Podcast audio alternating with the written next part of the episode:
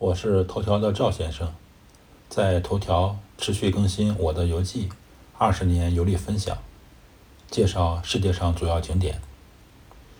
本篇文章共有三十三张照片。我的威尼斯前六篇游记，把主岛的主要景点和外岛，也就是彩色岛介绍了。本篇游记记录在威尼斯的一些杂感。主要是叹气桥、一路水上巴士、各种教堂和其他。我和老婆买了通票，可以任意换乘水上巴士。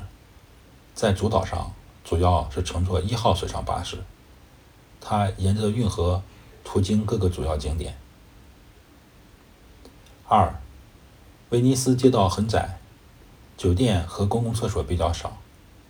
我和老婆早上到的威尼斯，逛到中午的时候想找厕所。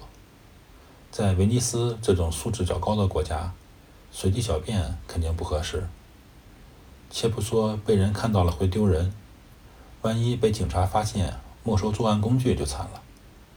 我打听了一下，在歌剧院旁边找到一个公共厕所，投币后从自动门进去，感觉很高大上。价格也很高，三欧元。这是我迄今为止去过最贵的公共厕所，非常认真的尿了一分钟，深刻体会这种奢侈的排泄过程，就差拍一张上厕所的照片留念了。三，如果你不懂外语，如何判断几个聊天的人中间哪个是意大利人呢？我来分享一下。意大利人说话，情绪激动的时候。会频繁地做出一种手势，就是伸出一只手，五指之间并在一起，掌心冲自己，不停地上下摆动。这种手势用语言描述比较费解，我贴一张图片供大家参考。以上图片来自于百度图片。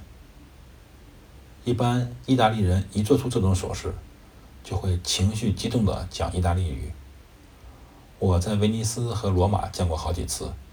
上网查了一下，许多网友称呼这种手势为“意大利的蜜汁手势”，这可能是一种生活习惯。我的评价，这种手势对于意大利人来说，习以为常的程度，类似于中国人一拍照就伸出食指和中指，叉开摆出 V 的造型，同时大喊“耶”。四，威尼斯有一个景点叫做叹息桥。网上介绍如下：意大利威尼斯叹息桥是位于意大利威尼斯圣马可广场附近公爵府或者叫做总督府侧面的一座巴洛克风格的石桥。在运河水道上有几条桥，而此条叹息桥是密封式的拱桥，由内向外望只能通过桥上的小窗子来实现。叹息桥的两端。连接法院与监狱两处。死囚通过此桥时，尝试行刑前的那一刻，因感叹即将结束的人生而得名。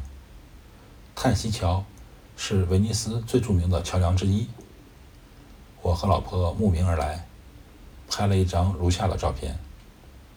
这就是叹息桥。五，我们按照计划好的行程开始从。火车站逛威尼斯，除了我前六篇笔记记录的景点，印象最深的就是参观了好多教堂。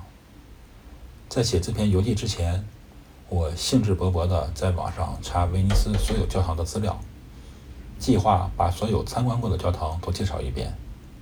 花费了半个小时之后，我放弃了。第一，是因为教堂的中文资料太少；第二，是因为我拍的照片都是局部。很难把我拍摄的教堂照片和网上介绍的教堂对应起来。我把所有教堂的照片都放到这篇文章里，各位网友自己认领吧。其中，一个教堂有自助的烛台，游客可以自助买蜡烛，点燃之后祈福。我和老婆也点了一枚。这种蜡烛一欧元一枚。赵先生。二零二零年六月四日。